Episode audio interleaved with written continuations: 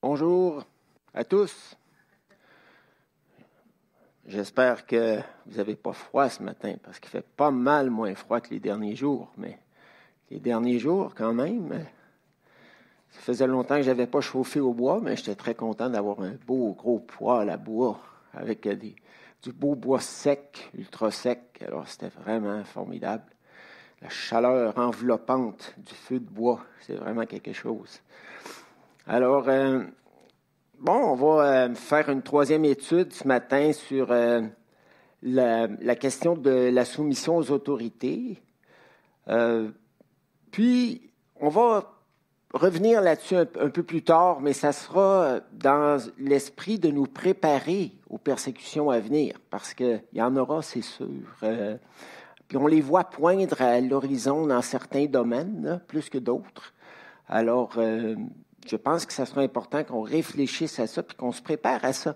Euh, c'est l'apôtre Pierre qui avait tellement peur de souffrir quand il a commencé à suivre Jésus, mais qui, a été transformé en cours de route, puis qui, a appris à souffrir pour le Seigneur, puis qui a même écrit euh, une lettre incroyable, un Pierre, sur la souffrance des croyants, qui venait pas juste de l'empereur Néron, je crois, mais aussi de, des concitoyens qui vivaient tellement de façon perverse, euh, qu'ils s'attendaient à ce que les croyants vivent de la même manière, sinon ils se sentaient jugés, et c'est ce qui arrive aussi aux chrétiens aujourd'hui dans plusieurs situations. Donc, euh, je pense que ça vaut la peine qu'on revienne là-dessus un petit peu plus tard.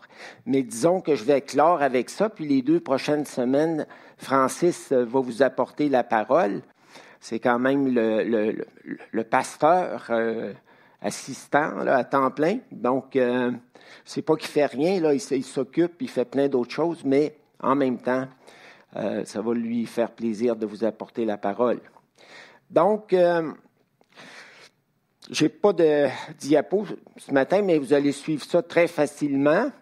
Alors, je reviens un petit peu sur notre thème, nous soumettre à Dieu, ainsi qu'aux humains, aux autorités civiles à qui Dieu a délégué son autorité ça, ça devrait être notre mot d'ordre, ça devrait être notre attitude, notre conduite générale, sauf nous soumettre, sauf dans des cas précis où ces derniers nous exigeraient de faire ou de ne pas faire des, des choses que Dieu a clairement ordonnées dans sa parole. Le pasteur Paul Carter écrit à ce sujet je crois que nous serions justifiés de désobéir au protocole du gouvernement concernant le COVID-19 si ces restrictions visaient manifestement et malicieusement l'Église du Seigneur. Si les cinémas de ma ville étaient autorisés à utiliser 80% de leur capacité, alors que mon Église n'était autorisée qu'à n'utiliser que 30% j'interpréterais cela comme une preuve irréfutable d'une malveillance particulière de la part du gouvernement à l'égard de l'Église. C'est M. Carter qui écrit, mais ce n'est pas le cas. Dans la ville où j'exerce mon ministère pastoral, les salles de cinéma sont actuellement autorisé à accueillir un maximum de 50 personnes. Je ne sais pas exactement quand est-ce qu'il écrit ce, document-là, par salle, alors que nous sommes autorisés à 30 de la capacité de notre sanctuaire, ce qui équivaut à environ 230 personnes par service. Ce qui fait de notre culte du dimanche matin le plus grand rassemblement public de notre ville. Il ne doit pas être dans une grande, grande ville, mais c'est quand même, c'est quand même éloquent. Il n'y a donc pour l'instant aucune évidence que les contraintes sanitaires imposées par le gouvernement ciblent présentement et de manière insidieuse nos réunions d'Église. Cependant, si de telles évidences devaient apparaître, cela changerait la donne et pourrait justifier une certaine mesure de désobéissance civile. Par conséquent, loin de pousser un cri de protestation, les chrétiens de ce pays devraient plutôt donner l'exemple d'une endurance joyeuse et patiente. Pasteur Paul Carter. Mais nous serons tous d'accord sur l'idée que dans certains cas, comme je l'ai dit en introduction, lorsque les autorités civiles nous exigent de faire ou de ne pas faire quelque chose en particulier, parmi les choses que Dieu nous ordonne de faire, eh bien, nous n'avons d'autre choix, puis on le fait à contre-cœur. Et, je vais vous regarder avec vous des exemples de désobéissance civile dans la, dans la Bible. Et tous ceux qui ont désobéi étaient des personnes intègres, euh, des bons serviteurs, des bons citoyens. C'était pas des, des zélotes. Les zélotes avaient, au temps de Jésus, avaient la réputation d'être constamment en colère, constamment révoltés, constamment mécontents, constamment contre. Ils n'aimaient pas les Romains, ils les détestaient ils contestaient tout ce que les Romains euh, faisaient, disaient, pensaient ou quoi que ce soit. Donc, euh, cette attitude-là ne mène absolument nulle part parce que ce sont eux qui ont, dans le fond, attiré les foudres de Rome euh, et le général Titus en 70. Euh, en fait, le siège de, de, Jérusalem a commencé en 66, mais il s'est terminé en 70 euh, et ça a été un désastre épouvantable pour tous les habitants de Jérusalem et tous ceux qui s'étaient enfermés dans la ville. Il y a eu des atrocités qui ont été commises dans ce contexte-là de, parents qui ont dû manger leur bébé pour vivre et survivre et tout ce que vous voudrez. Donc, euh, Dieu veut pas que tu prennes les choses en main dans un esprit de révolte, dans un esprit de mécontentement, dans un esprit de colère. Dieu ne va pas honorer ça. Mais il arrive que des personnes euh, qui sont soumises généralement au gouvernement doivent désobéir dans certains cas et ça va sûrement nous arriver éventuellement. Et c'est ces cas-là que j'aimerais regarder, voyons, que j'aimerais regarder avec vous euh, ce matin. Lors du procès de Nuremberg, les avocats défendant des criminels de guerre nazis ont tenté d'utiliser l'argument selon lequel leurs clients ne faisaient que suivre les ordres directs du gouvernement et ne pouvaient donc pas être tenus responsables de leurs actions. Cependant, l'un des juges a rejeté leur argument en posant une simple question. Mais messieurs, n'y a-t-il pas une loi au-dessus de nos lois? Un premier exemple biblique de désobéissance civile rapporté dans Exode chapitre 1, versets 15 à 22 est l'exemple des deux sages-femmes hébreux, Shifra et Poua, probablement en charge des autres sages-femmes, parce que j'imagine que s'il y avait des centaines de milliers de personnes euh, euh, dans le peuple, là, comme on le croit, là, parce qu'ils sont sortis avec 600 euh, 000 hommes, sans compter femmes et enfants, bon, on était peut-être à une centaine d'années de, de, de, de l'Exode, mais, mais quand même, bon, il devait être plusieurs. Ça devait être les deux en chef, les deux sages-femmes en chef elles ont refusé pour obéir à Dieu. Le but, c'est jamais la désobéissance civile. Le but, c'est toujours l'obéissance à Dieu. Ça, c'est important de comprendre ça. Parce que si je te demande, ben là, tu vas désobéir euh, au gouvernement, mais pour obéir à Dieu, de quelle manière, dans quel domaine, puis est-ce que tu es vraiment justifié de faire ça? Bon. Alors, ici, euh, le, le, Pharaon leur avait demandé quand les femmes euh, hébreux accouchaient, si c'était un garçon, de tuer le garçon. Si c'était une fille, de, la laisser en vie. C'était ça que le, pharaon leur, avait demandé. C'était pas, c'était pas euh, une zone grise. Vous comprenez? C'était une question de tuer. et ces femmes-là savaient que Dieu avait fait fait des promesses à Abraham, avait promis Abraham que son peuple se multiplierait à l'infini, puis qu'il bénirait son peuple, puis, qu'il euh, s'en servirait un jour pour euh, faire éclater sa gloire. Alors, ça allait contre tout ce que Dieu avait très, très clairement révélé. Il n'y avait pas de, zone grise là-dedans. Et les, euh, les, Égyptiens, dont le Pharaon et ses gens avaient peur en voyant le peuple hébreu se multiplier, se multiplier, se multiplier, qu'un jour, ils se révoltent contre eux et prennent le pouvoir. Donc, euh, ils sont, devenus hostiles, antagonistes aux Hébreux.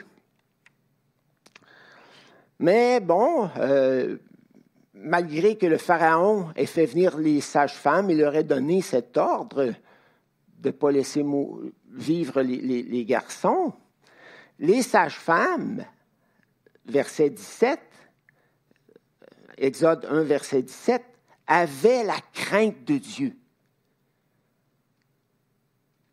Ils révéraient Dieu et désiraient lui obéir. Et elles ne firent pas ce que leur avait dit le roi d'Égypte, elles laissèrent vivre les enfants. Et on voit au verset 20 que, à cause de cela, à cause de leur obéissance, Dieu bénit les sages-femmes et continue de bénir son peuple. Verset 20, Dieu fit du bien aux sages-femmes et le peuple devint nombreux et très puissant verset 21, parce que les sages-femmes avaient eu la crainte de Dieu. L'accent n'est pas mis sur parce qu'ils avaient désobéi à, Pharaon, parce qu'ils avaient désobéi à Pharaon. L'accent dans les Écritures n'est jamais mis sur la désobéissance, mais toujours sur l'obéissance à Dieu. Ça, c'est bien important à comprendre. Mais c'est la crainte de Dieu. C'est répété deux fois euh, quand tu crains Dieu, tu es le mal. Tu ne veux pas faire le mal. Tu t'éloignes du mal. On aurait pu parler aussi de Yokebed. Yokebed, c'était la mère de Moïse. Parce que une fois que Pharaon a réalisé que ça ne marchait pas son affaire avec les sages-femmes, ben, il semble qu'il ne s'en soit pas pris aux sages-femmes, parce que les, sages-femmes ont été protégées et bénies par l'Éternel ainsi que leur famille. Donc peut-être que Pharaon, y avait une certaine crainte de l'Éternel, assez superficielle, mais quand même, Dieu a agi dans son cœur. Il n'a pas exercé de représailles envers les sages-femmes, mais il a ordonné à tous les gens de son peuple, ça c'est grave, à tous les gens de son peuple de tuer en jetant dans le Nil tous les garçons qui naîtraient de femmes hébreux. Ça, ça veut dire que tu as une population qui en épie une autre. Là. C'est quelque chose. Et aussitôt que tu entends les, pleurs d'un bébé, les cris d'un bébé dans une maison, là, tu vas vérifier si c'est un garçon, si c'est une fille. Si c'est un garçon, tu le prends par les, les pattes et tu vas le jeter dans les eaux du Nil pour le noyer. C'était très grave, euh, cette, cette affaire-là. Euh, Bon, puis il y a eu euh, Yokebed qui a caché son petit garçon Moïse de trois mois de temps. Je ne sais pas comment est-ce qu'elle a fait, mais euh, pour pas que les voisins s'en rendent compte, pour pas que les gens autour d'elle euh, euh, s'empare de, son enfant et, le noie dans, le Nil, mais toujours en est-il qu'après trois mois, il était plus capable. Les détails ne sont pas donnés, mais il était plus capable de le garder. Donc, elle lui fait un, panier bien, bien protégé qui flotte euh, à l'épreuve de l'eau, puis elle, elle laisse aller sur le Nil. Mais c'est un autre exemple, si on peut dire, de désobéissance civile. Puis quand la, fille de Pharaon recueille cet enfant-là, ben, c'est un autre exemple de désobéissance civile aussi, même si la fille de Pharaon ne le faisait pas pour l'Éternel. Mais quand même, euh, donc les deux sages-femmes à qui, à qui le Pharaon avait demandé de tuer les bébés mâles des femmes hébreux à la naissance ne l'ont pas fait à cause de leur crainte de l'Éternel si on nous ordonnait un jour de donner l'aide médicale à mourir à nos vieux parents parce que notre système de santé serait plus capable de pourvoir à leurs besoins hospitaliers euh, rendus à un certain âge, est-ce qu'on le ferait? Je pense que les kits sont rendus disponibles en pharmacie. Est-ce que c'est très facile d'accès? Des fois, on ouvre la porte à quelque chose, puis après ça, après quelques temps, c'est grand ouvert. Euh, alors, ou si on ordonnait un jour à des médecins chrétiens de, de faire des avortements sous, sous, sous menace de perdre leur, euh, leur, leur, droit de, de, faire partie de l'ordre des médecins ou autre chose. Euh, bon, là, on n'a pas le choix, dans ces cas-là, de désobéir pour obéir à Dieu. Mais l'idée, c'est pas de désobéir. L'idée, c'est j'aime le Seigneur, je lui obéis, mes yeux sont fixés sur lui tes yeux peuvent pas être fixés sur celui qui te demande de désobéir, puis là tu te concentres sur lui, puis là la colère ou la frustration s'empare de ton cœur. C'est pas ça le scénario. Le scénario, c'est que tu gardes tes yeux fixés sur Dieu. Ton objectif, c'est de lui obéir. Tu mets ta confiance en lui et tu lui demandes de te protéger dans ce processus qui comporte parfois de grands risques. Un autre exemple de désobéissance civile se trouve dans 1 roi, chapitre 18, versets 1 à 18. C'est l'exemple d'Abdias, le gouverneur du palais d'Akab, roi d'Israël, au 9e siècle, à la fin du 9e siècle avant Jésus-Christ. Et ce roi-là était marié avec une femme euh, idolâtre, une princesse sidonienne qui voulait éliminer complètement en Israël le culte à l'Éternel pour le remplacer par le culte au dieu sidonien Baal. Donc, euh, pour elle, ce n'était pas une préférence religieuse, c'est que le, culte à l'Éternel allait devenir euh, illégal. Puis d'ailleurs, elle s'est mise à assassiner tous euh, les prophètes, tous les, tous les hommes religieux d'Israël. Mais ce qui est extraordinaire, c'est qu'Abdias, qui était le gouverneur du palais, pour obéir à Dieu, encore une fois, c'était dans l'idée d'obéir à Dieu, cache deux groupes de 50 prophètes de l'Éternel dans une caverne. Il me semble que le mot est au singulier, mais c'était peut-être une immense caverne avec différentes cavernes, je ne sais pas. Je l'ai vu au pluriel dans une version, mais je n'ai pas eu le temps de vérifier, pour les soustraire à l'extermination qui avait été euh, ordonnée par Jézabel. Et cet exemple n'est pas sans nous rappeler le courage des croyants durant la Deuxième Guerre mondiale qui ont caché les Juifs chez eux pour les soustraire à leur extermination par les nazis. Et ça prenait du courage, là. Tu avais des contrôles, tu avais des soldats allemands qui venaient de temps en temps, puis je suis certain que euh, si on étudiait le sujet comme il faut, on pourrait même euh, réaliser que des familles qui n'étaient pas des juifs, là, qui ont été emmenés dans les camps de concentration parce qu'ils avaient fait ça. Alors, il y a un prix à payer quand on veut servir le Seigneur. Un roi 3, versets 3 à 4, poussé par son attachement profond à l'Éternel, ça c'est une traduction euh, de français courant, je pense, mais à cause de, de sa grande crainte de l'Éternel, parce qu'il craignait l'Éternel beaucoup, comme les sages-femmes, mais c'est écrit beaucoup, parce que quand tu vis si près du roi Akab, et, de la princesse Jézabel, je ne sais pas comment tu fais pour cacher des prophètes de l'Éternel dans les cavernes. Puis c'est dit aussi dans le texte biblique que euh, avait pourvu régulièrement à leurs besoins en eau et en nourriture. Puis là, on était dans le contexte d'une famine, d'une immense famine qui, euh, euh, avait été promulgué, dans le fond, à la suite de la parole d'Élie. Élie avait dit, il n'y aura pas d'eau, pas de pluie, rien. C'était un affront au dieu Baal, parce que le dieu Baal, c'était le dieu de l'orage et de la pluie. Alors, on est dans une période d'apostasie où Dieu démontre qu'il est le Dieu vivant. Alors, imaginez les risques que ce gars-là a pris pour lui, pour sa famille.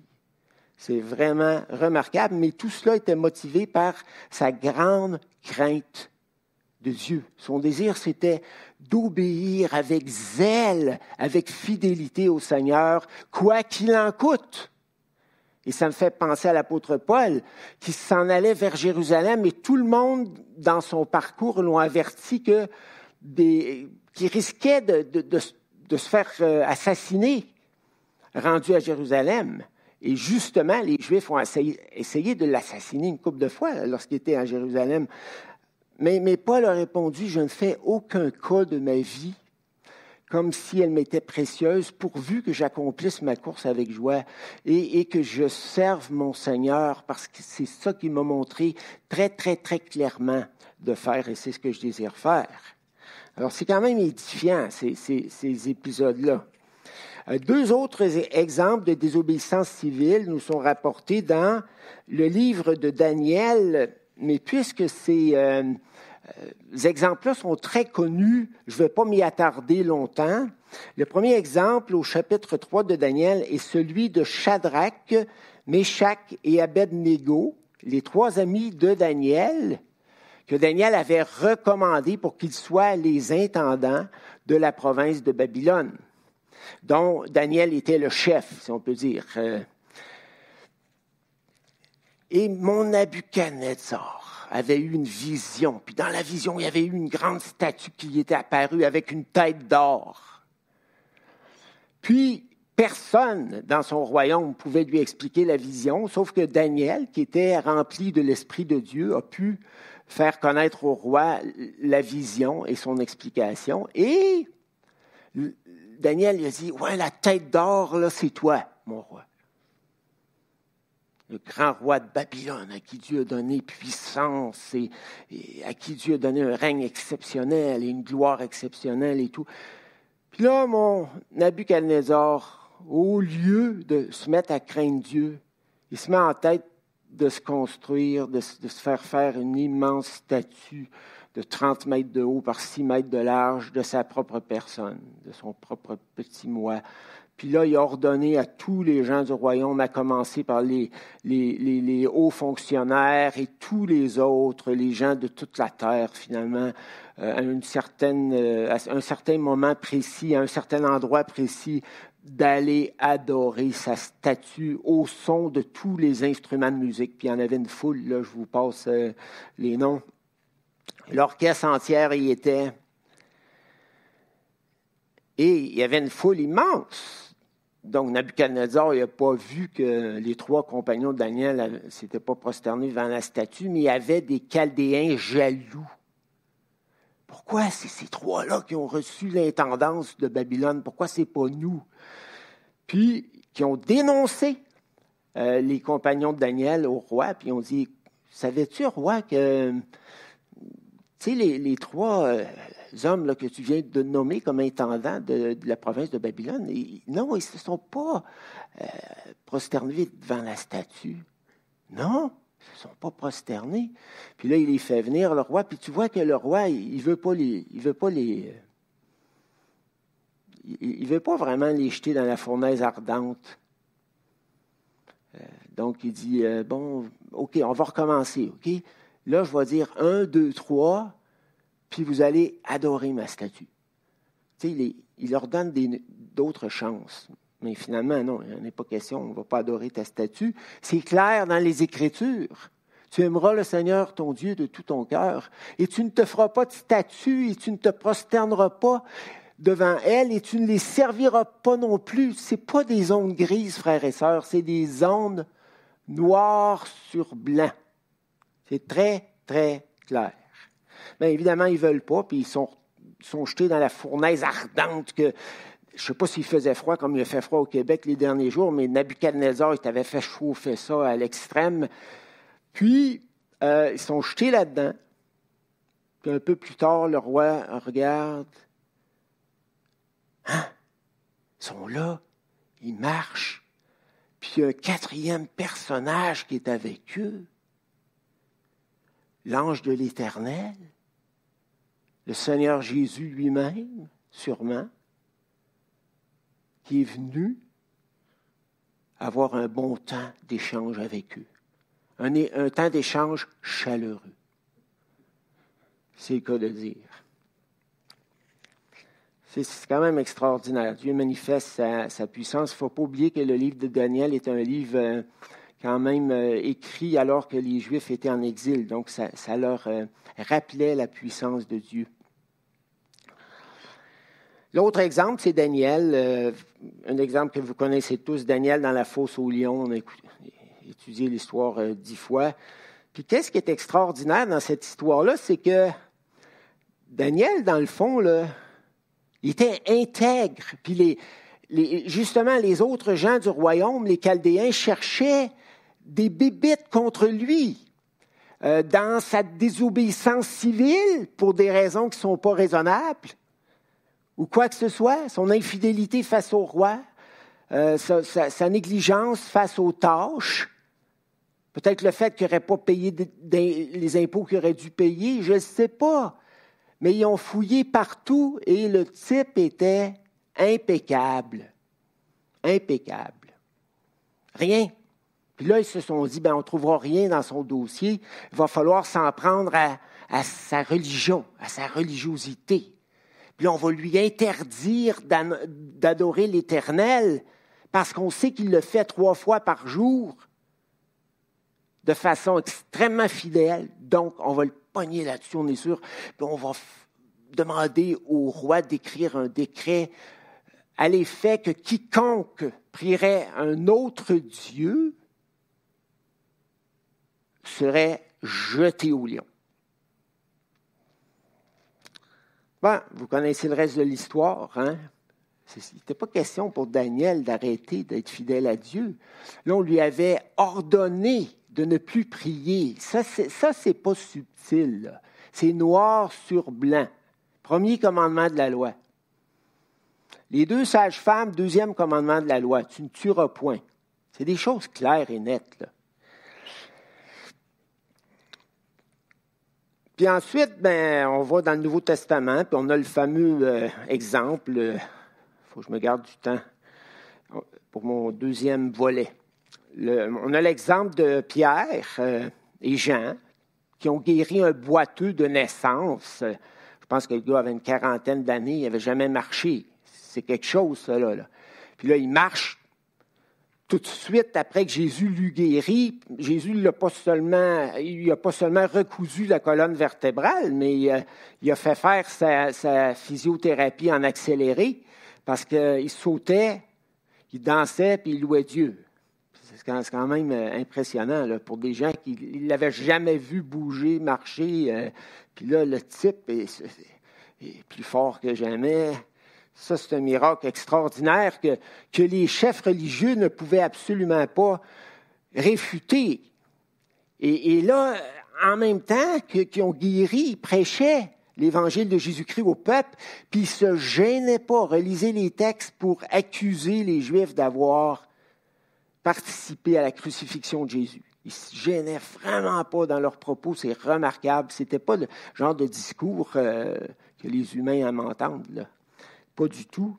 Puis alors les autorités les, euh, les, les, arrêtent et leur disent, ben là, on vous défend formellement de continuer à proclamer ce message euh, et, de dire que Jésus est ressuscité, tout ça, ça trouble l'ordre social et tout. Puis on sait que les chefs juifs euh, avaient reçu du pouvoir civil de la part des, des Romains. puis les sacrificateurs faisaient partie du Saint-Drain, pas tous, mais plusieurs. Alors, maintenant, les apôtres ont dit, généralement, on vous obéit, mais dans ce cas-ci, c'est impossible ne peut pas vous obéir. Jésus nous a expressément demandé sur la montagne avant d'être enlevé au ciel de, de, proclamer l'Évangile à toute la création, à commencer par Jérusalem. Il nous permet de guérir le boiteux. Les gens ont soif de l'Évangile et vous voulez nous empêcher de leur communiquer le plus beau message au monde. Il n'y en est pas question. dans ce cas-ci, on regrette, mais il faut obéir à Dieu plutôt qu'à vous les hommes.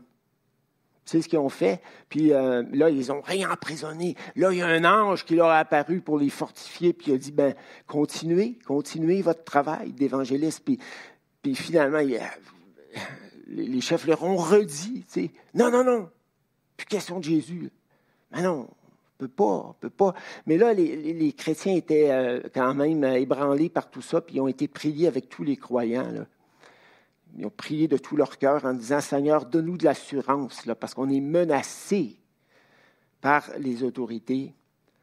Et la terre a tremblé et, le Saint-Esprit a envahi le cœur de tous ces croyants-là et leur a donné une assurance extraordinaire, surnaturelle. Donc, les frères, faut pas oublier que dans les contextes de persécution, dans les contextes de, de difficultés, les croyants se mettent à prier avec une ferveur avec laquelle ils ne prient pas en temps normal. Et Dieu répond de façon extraordinaire à leurs prières et l'Évangile avance. Donc, c'est beau de vouloir garder notre petit confort, euh, euh, d'être frustré au moindre désagrément, à la moindre contrainte. Mais mes frères et sœurs, on n'y échappera pas. Donc, préparez vos cœurs à fixer les yeux sur Dieu. L'idée, c'est pas de désobéir, c'est d'obéir à Dieu et de lui faire confiance et de le prier avec ardeur et de le voir agir avec puissance. C'est ça. C'est rien de moins que cela. Dernier euh, exemple de désobéissance civile, ben, c'est dans l'Apocalypse, quand l'Antichrist va demander aux gens de l'adorer, un peu comme Nabucodonosor avait demandé qu'on adore sa statue. Et ceux qui n'ont pas voulu l'adorer puis lui appartenir en portant son, son numéro, on ne sait pas trop ce que c'est, ce fameux numéro-là, mais la marque de la bête. Parce que dans l'Apocalypse, il n'est pas juste question de la marque de la bête, mais de la marque de Dieu aussi. Vous n'avez peut-être pas remarqué ça, mais c'est donc, qu'est-ce que c'est au juste? Une marque d'appartenance, tout simplement, d'allégeance. Alors voilà, euh, les croyants qui ont désobéi pour des raisons très majeures, ce n'était pas des zones grises. Et c'est ça que j'aimerais traiter maintenant, la question des zones grises. Mais ils ont, euh, obéi à Dieu dans des domaines où Dieu avait clairement, très, très, très clairement annoncé sa volonté. Maintenant, permettez-moi de vous donner quelques exemples de situations dans lesquelles je ne crois pas que la désobéissance civile soit la meilleure façon d'obéir à Dieu. Je ne crois pas, j'ai trois points finalement, je ne crois pas que nous devrions recourir à la désobéissance civile alors que le gouvernement nous demande simplement de faire notre part comme bons citoyens. Romains 13, 1 à 7, dans une situation de pandémie ou autre affectant toute la collectivité. Je crois qu'on devrait plutôt agir dans, dans ces contextes-là comme les bons samaritains être sensible au prochain. Aime ton prochain comme toi-même. C'est le deuxième commandement de la loi. Tu ne peux pas être insensible à tous les non-croyants qui sont autour de toi, t'enfermer dans ton petit groupe comme les gens des lobbies font, puis ne défendre que tes intérêts personnels en faisant abstraction de tout ce qui se passe dans la société autour de toi. Ça, ce n'est pas une attitude honorable de la part d'un croyant. Dans son livre A Christian Directory, le vieux pasteur puritain Richard Baxter aborde cette même question, question 109 dans son livre. Pouvons-nous omettre les assemblées d'Église le jour du Seigneur, parce qu'il croyait que c'était le dimanche absolument, là. Nous, on n'est pas stické là-dessus nécessairement, mais si le gouvernement les interdit, Réponse, c'est une chose que de les interdire pendant un certain temps pour une cause spéciale comme infection par la peste, le feu, la guerre, et une autre de les interdire de manière officielle et permanente dans un esprit anti-religieux.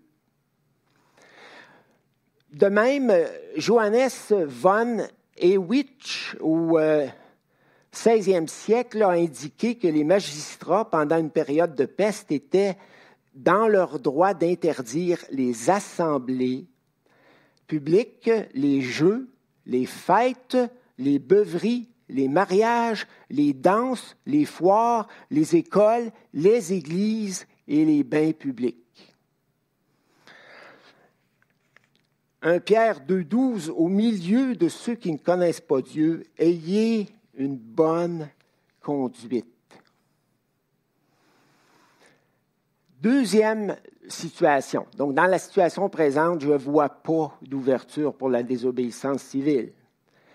Deuxième élément, je crois que nous devrions profiter de cette épreuve, c'est quand même une épreuve, la pandémie, que Dieu a permis pour développer par la grâce de Dieu de la flexibilité et de la créativité en vue des temps de pression et de persécution qui ne sont sûrement pas très loin en avant.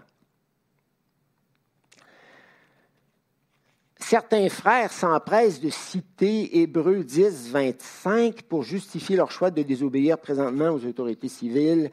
N'abandonnez pas votre assemblée comme c'est la coutume de quelques-uns, mais exhortons-nous réciproquement, et cela d'autant plus que vous voyez s'approcher jour. J'aimerais faire deux ou trois commentaires par rapport à cela. Premièrement, c'est important de replacer cette exhortation dans son contexte. Les Hébreux étaient sur le chemin de l'apostasie, c'est-à-dire en train d'abandonner la foi en Christ et l'Église du Seigneur Jésus-Christ pour retourner à leurs pratiques traditionnelles juives, incluant les sacrifices de l'Ancien Testament. Lisez Hébreu là, au complet. Vous allez voir qu'il était, pas juste dans une situation de paresse ou de négligence face aux assemblées. Il est en train d'abandonner l'Église du Seigneur pour retourner à la synagogue. L'auteur les exhorte donc avec intensité à continuer de voir les frères et sœurs et de prendre de vrais bons temps d'édification avec eux et de les aimer même si cela leur attirait des critiques de la part des Juifs traditionnalistes. Donc, il y a beaucoup d'exhortations dans Hébreu aussi à aimer les frères. Hébreu 3, 12 à 13, vous allez voir l'intensité. Prenez garde, frères, que quelqu'un de vous n'ait un cœur mauvais et incrédule au point de se détourner du Dieu vivant. C'est ce qu'il est en train de faire. Exactement mais exhortez-vous, encouragez-vous les uns les autres chaque jour. C'est ce qu'on ne fait pas. Aussi longtemps qu'on peut dire aujourd'hui afin qu'aucun de vous ne s'endurcisse par la séduction du péché. Je ne pense pas qu'on est intense, nous, comme ça, dans notre vie d'Église. Hébreux 6, 11, nous désirons que chacun de vous montre le même zèle pour conserver jusqu'à la fin une pleine espérance.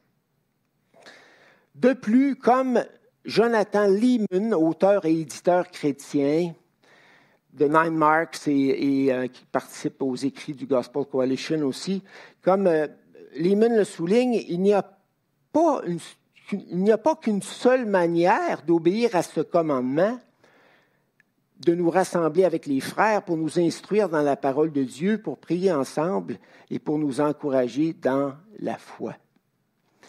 Sachant que l'Évangile allait être reçu et vécu par des gens de partout dans le monde et de différentes cultures, et parfois de très différentes cultures, Dieu n'a pas exigé une forme particulière de rencontre.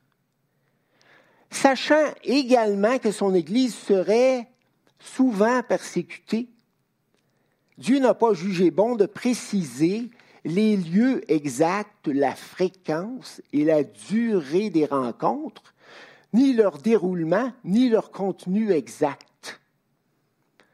Même chose pour le repas du Seigneur. Le Seigneur n'a pas dit à quelle fréquence nous devions le prendre, mais a simplement dit, cette coupe est la nouvelle alliance en mon sang, faites ceci en mémoire de moi, à quelle fréquence? Toutes les fois que vous en boirez. Ben, c'est presque intégré dans les repas de vie quotidienne, toutes les fois que vous en boirez. Mais nous, on a donné une forme particulière à ça, puis dans d'autres églises, ils ont donné une, une forme différente à ça. Mais la forme n'est pas aussi importante que l'objectif. Il faut absolument faire une distinction entre le commandement de Dieu qui concerne l'objectif et la forme qui peut varier. Nous ne devons pas, frères et sœurs, devenir comme les pharisiens, davantage attachés à nos traditions religieuses, généralement réductionnistes, qu'à Dieu lui-même. Et qu'est-ce que je veux dire par réductionniste? Nos réunions du dimanche sont très importantes et vous ne m'entendrez jamais dire le contraire.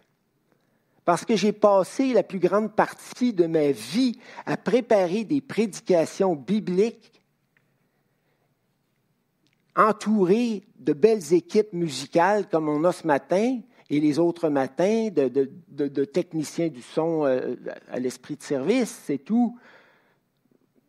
On est bien, on se rencontre les uns avec les autres, on vit un petit peu de moments de communion fraternelle. Mais c'est très peu. On se croise dans le corridor. Si on ne prend pas aucun temps en dehors de ça, c'est pauvre. C'est réductionniste. Dans mon temps, on avait deux réunions d'église par dimanche. Une le dimanche matin, à laquelle on allait très fidèlement, pas une fois par trois semaines. Là, les gens crient au meurtre, certaines personnes, parce qu'ils ne peuvent plus se réunir, mais en fait, même quand ils pouvaient, ils ne venaient pas plus qu'une fois ou trois semaines. Des fois, une fois par mois. Puis nous, on y allait deux fois par dimanche. Puis je suis pas en train de vous dire ça pour dire qu'on était meilleur, mais c'était dans l'air du temps. On venait de vivre un immense réveil spirituel, puis on était, nos cœurs étaient bouillants pour le Seigneur. Et je ne veux pas dire que les vôtres ne le sont pas, frères et sœurs, mais on vit une époque différente là. Mais nous, on était là le dimanche matin, on était là le dimanche soir. Durant les dix premières années de ma vie chrétienne, je me souviens pas d'avoir manqué plus que je pourrais compter sur le bout de mes doigts. On était toujours là. On se nourrissait de la parole. Il y avait une soif, il y avait un esprit de réveil spirituel extraordinaire. Donc, mettre tout l'accent sur les réunions de grands groupes n'est pas assez et n'encourage pas la pratique des dons spirituels dans l'Église. On manque de communion fraternelle. Si je veux connaître euh, Marc, euh, Tristan, euh, Marc, Madeleine, André, tout ça, faut se voir une fois de temps en temps dehors, parce que sinon nos échanges sont toujours dans le même décor et, toujours très limités. Alors ma prière au Seigneur, c'est Seigneur, donne-nous la sagesse au lieu de contester nos formes traditionnelles, de voir ce qu'on pourrait faire de plus et de mieux Donne-nous la sagesse d'apprendre des choses qu'on pourrait développer de souple, de créatif durant la pandémie. Si les non-croyants autour de nous, faisant face aux restrictions sanitaires, sont capables de se réinventer et de se dépasser en faisant preuve de flexibilité et de créativité, comme je pense au take-out des restaurants, par exemple, ou à des choses semblables, je crois que nous le pouvons, nous aussi, pour, pour arriver à une plus grande spiritualité encore. Et je repense, et tout cela me fait repenser au discours de Jésus avec euh, la Samaritaine. La Samaritaine parle de religion à Jésus. Euh, dis-moi qui a raison, nos ancêtres ont adoré sur cette montagne. Vous autres, vous affirmez que l'endroit où on doit adorer est à Jérusalem, et Jésus lui dit, crois-moi, l'heure vient où il ne sera plus question de cette montagne, ni de Jérusalem pour adorer le Père, mais l'heure vient et elle est déjà venue où les vrais adorateurs adoreront le Père en esprit et en vérité, car le Père recherche des hommes qui l'adorent ainsi. Dieu est esprit et il faut que ceux qui l'adorent l'adorent en esprit, c'est-à-dire par le Saint-Esprit, d'après moi. Et en vérité, ça veut dire euh, selon tout ce que Jésus a fait connaître du Père, selon la vérité euh, de Dieu, du Père, euh, telle, qu'on la trouve dans les Écritures. Lorsque j'étais nouveau chrétien, à l'âge de 17 ans, en 1974, moi et quelques frères dans la foi qui s'étaient convertis dans leur première année de cégep, on a eu une moisson de nouveaux convertis, c'est incroyable. Je pense qu'on était 15, 16, si ce n'est pas 18. Il y en a une coupe qui ont décroché du Seigneur en cours, de route, mais il y en a énormément qui sont encore au Seigneur et fidèles. Ben, qu'est-ce qu'on faisait? On se réunissait au bois Béquette. On avait trouvé un endroit où est-ce qu'il y avait une couronne de sapinage, un entourage de sapinage, puis on avait appelé ça la chapelle. Puis on allait là, l'hiver, c'est merveilleux, l'hiver, sortir dehors un peu. on, on avait des temps extraordinaires de prière. On n'avait pas besoin d'un bâtiment d'église là, où les gens risquent de se contaminer dans un temps de COVID. Non, on allait, on avait, on avait trouvé notre chapelle, puis on aurait pu en trouver bien ailleurs aussi. Et nous faisions des nuits de prière ensemble. Ça, je comprends que ça demande un peu plus de proximité. Mais des nuits de prière à la suite desquelles Dieu a puissamment béni nos églises et a fait grandir nos églises. Et je suis pas en train de vous dire ça pour vanter notre spiritualité d'antan. Ce n'est pas ça le point. C'est que je pense que c'est le bon temps de prier Dieu et de dire Seigneur, fais-nous vivre un beau réveil spirituel, euh, que tu puisses prendre euh, euh, possession de nos cœurs à nouveau et qu'on puisse être zélé pour toi, puis qu'on puisse concentrer nos regards sur toi, notre attention sur toi, et qu'on puisse, Seigneur, être une source d'édification pour les frères et sœurs, même dans ce temps de pandémie. Puis on apprenait les versets par cœur aussi. Je me souviens, on a fait tellement de mémorisation de versets avec les navigateurs. Puis à un moment donné, je me suis acheté des petites boîtes là, avec des cartes euh, 3 par 5. Puis là, je me suis mis à, quand je lisais ma Bible, à écrire des versets, puis je les apprenais par cœur. Puis quand je revenais de l'université, la première chose que je faisais, je descendais au sous-sol, j'allais reviser mes petites cartes en priant. Il y a tellement de choses, frères et sœurs, qu'on peut faire ensemble. On peut les faire en Zoom pour l'instant. On peut aller prendre des belles marches ensemble autour du lac ou ailleurs, puis aller prier ensemble. On peut se faire du bien, se faire plus de bien, même, quand on se croisait quelques minutes euh, le dimanche matin, parce que l'enseignement biblique, vous l'avez. Vous l'avez à, distance ou vous l'avez en présentiel avec l'équipe Select de louange. Et moi, ou Francis ou d'autres. Alors, je ne suis pas en train de vous dire que c'est une situation idéale, ce n'est pas ça le point. Mais bon, il faut s'adapter, frère. À un moment donné, on a fait beaucoup, beaucoup d'évangélisation dans les parcs. On distribuait des traités, tout ça. On faisait du porte-à-porte aussi. Puis à un moment donné, la ville a dit c'est assez l'évangélisation dans les parcs. Euh, on ne veut pas de distribution de traités ou quoi que ce soit. Bon. Là, on a le choix. Soit qu'on monte aux barricades. Ah, ben non, là, ils sont en train de nous enlever notre liberté religieuse, ta, ta, ta, ta. Puis on pense même pas à des gens, peut-être, qui vont au parc pour se reposer et qui n'ont pas le goût d'être sollicités. Pas plus qu'à leur maison. Puis moi, quand ils ont, quand, je ne sais pas s'ils ont interdit le porte-à-porte -à, Sherbrooke, mais je suis content qu'on n'en fasse plus parce que je détestais ça. J'en ai fait, c'est incroyable, mais je n'aimais pas ça. Ça ne me, rendait pas confortable. Je me souviendrai toujours sur la, rue King, on avait été faire du porte-à-porte. J'arrive dans un. Je cogne à la porte. Un petit chien noir qui arrive, qui court à toute vitesse vers moi. Puis là, sa, sa propriétaire qui l'appelle Satan, Satan, viens ici. Il était noir comme le charbon. Elle l'avait appelé Satan. ah, j'ai dit, c'est de la vraie évangélisation, ça. Vraiment.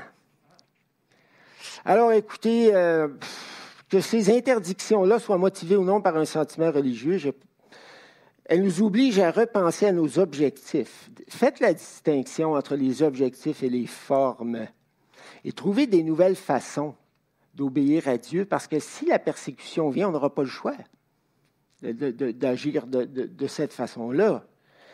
Mais si on est incapable ou fermé à développer une certaine souplesse par rapport à nos façons traditionnelles de faire les choses, dans la situation présente, qu'est-ce que ça va être?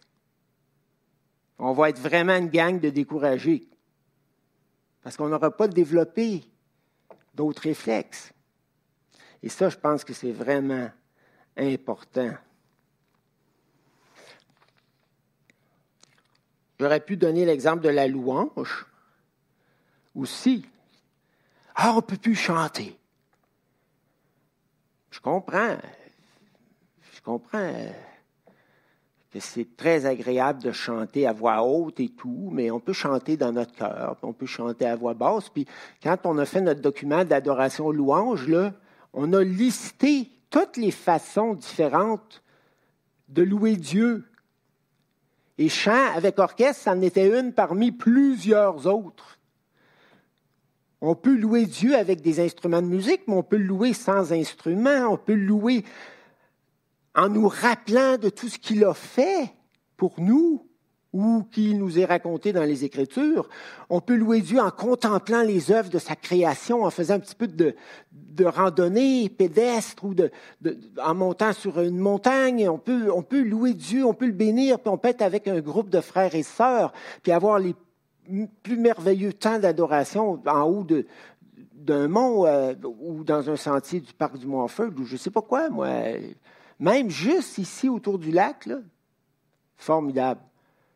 Moi et Francine, on va marcher là. L'autre jour, on rencontre Isabelle, puis Alain Normandin, puis des fois Michel Roby, puis d'autres. Puis, des fois, on a marché avec Robin, puis Elisa, puis, puis, on a eu des bons temps ensemble, des temps incroyables de communion fraternelle. Donc, euh, dernière, dernière chose, euh, je crois finalement qu'obéir à Dieu n'est pas possible sans développer et accepter certaines contraintes, inconvénients et désagréments, et même certaines injustices. Et vous avez juste à lire un Pierre pour vous en convaincre, c'est remarquable. Puis je pensais à Marie, juste en terminant. Marie et Joseph. L'empereur, l'autorité civile, ordonne un nouveau type de recensement pour une nouvelle taxe. Bad news. C'est pas, pas drôle. Il y en avait déjà pas mal de taxes, puis euh, le, recensement se faisait à tous les 14 ans. Mais là, il en, en, ordonne un nouveau. Ils n'ont pas le choix. Je ne sais pas de quelle façon ils surveillaient les gens qui allaient se faire recenser ou non, mais. Puis tu vois, Marie puis Joseph, c'est le genre de personnes là, que j'aime avec Zacharie, Élisabeth et les autres, tu sais, qui sont concentrés sur Dieu, sont fidèles à Dieu, ça ne veut pas dire qu'ils n'ont pas d'opinion sur ce qui est bien, sur ce qui est mal, sur ce qui est juste, sur ce qui est injuste. Ça ne veut pas dire qu'ils ne contestent pas à l'occasion pour faire valoir leurs droits, mais, mais c'est des gens qui sont profondément attachés à Dieu, là, Marie avait neuf mois de grossesse. Il faut qu'elle euh, fasse un voyage d'à peu près 90 euh, km, je crois, 20 km par jour. Euh, les nuits étaient glaciales, il pleuvait beaucoup, il devait traverser des forêts, il y avait des loups, des ours. Je ne sais pas si Marie et Joseph faisaient partie d'une caravane quand ils sont allés là-bas, parce que c'était la manière dont les gens se protégeaient quand ils voyageaient en caravane.